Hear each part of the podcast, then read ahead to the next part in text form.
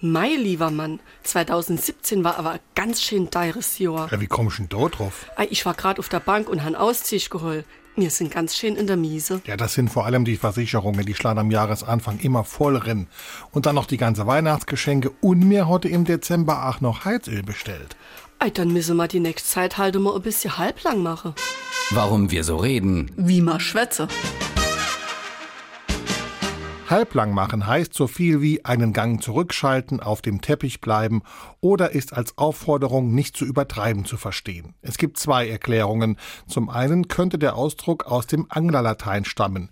Wenn jemand bei der Länge seines gefangenen Fisches zu sehr prahlte, ermahnte man ihn, er solle mal halblang machen. Die zweite Erklärung bezieht sich auf die Kohlefeuerung bei Dampfkesseln.